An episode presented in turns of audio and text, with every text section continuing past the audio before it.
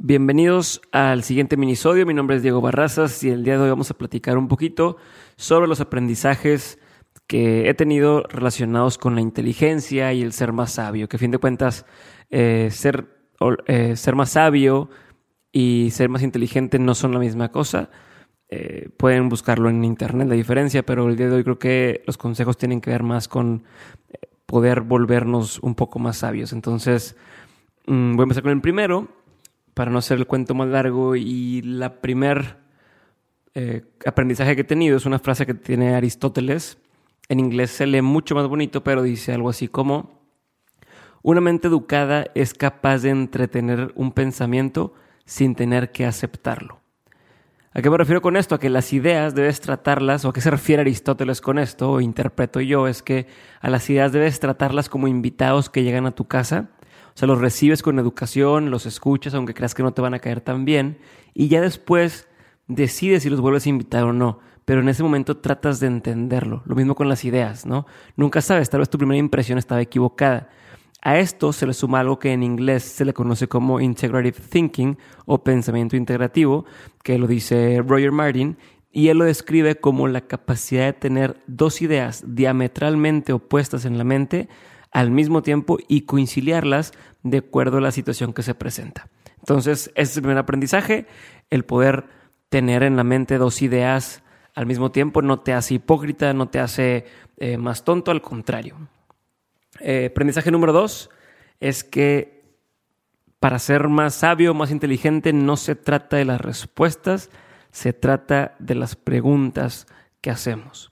Siempre tratamos de enfocarnos en la respuesta, nos han enseñado toda la vida que tenemos que saber la respuesta correcta y la realidad es que tenemos que enfocarnos más en las preguntas que nos ayuden a entender mejor el, el problema que tenemos presente, ¿no?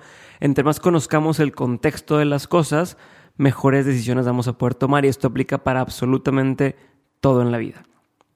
Número tres, tenemos que ser muy conscientes de nuestros sesgos. Muchas veces olvidamos que nuestra mente es muy fácil de engañar y cuanto más conscientes seamos de esto, más podremos evitarlos. La mente es sumamente fácil, fácil de engañar. Existen muchos sesgos, pero uno muy común es el sesgo de la confirmación.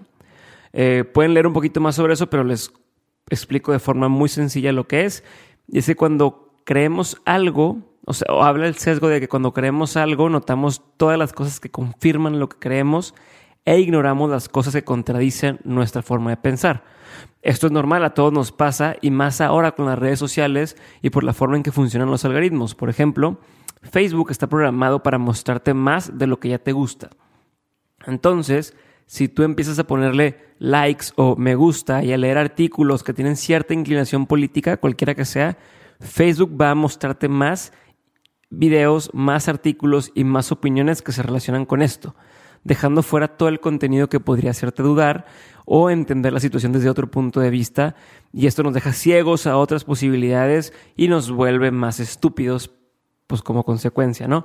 Pero hay una frase eh, que tiene más sentido en inglés que dice mm, strong opinions weakly held, que se refiere a algo así como tener opiniones fuertes pero sostenidas de forma ligera, o sea, sí tener una opinión concreta de algo, pero tener la apertura de escuchar otras opiniones y tal vez llegar a cambiarla si es necesario.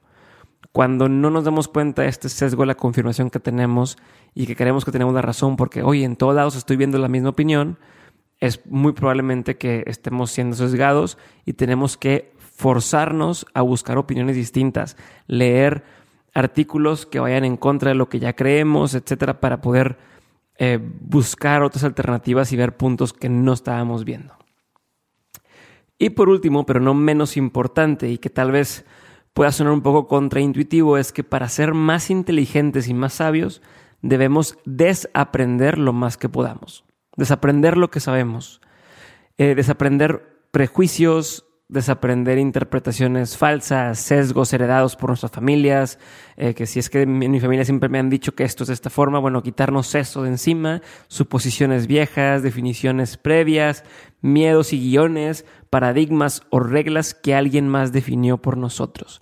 No vamos a poder aprender cosas nuevas mientras nos aferremos a las cosas viejas que no nos dejan crecer.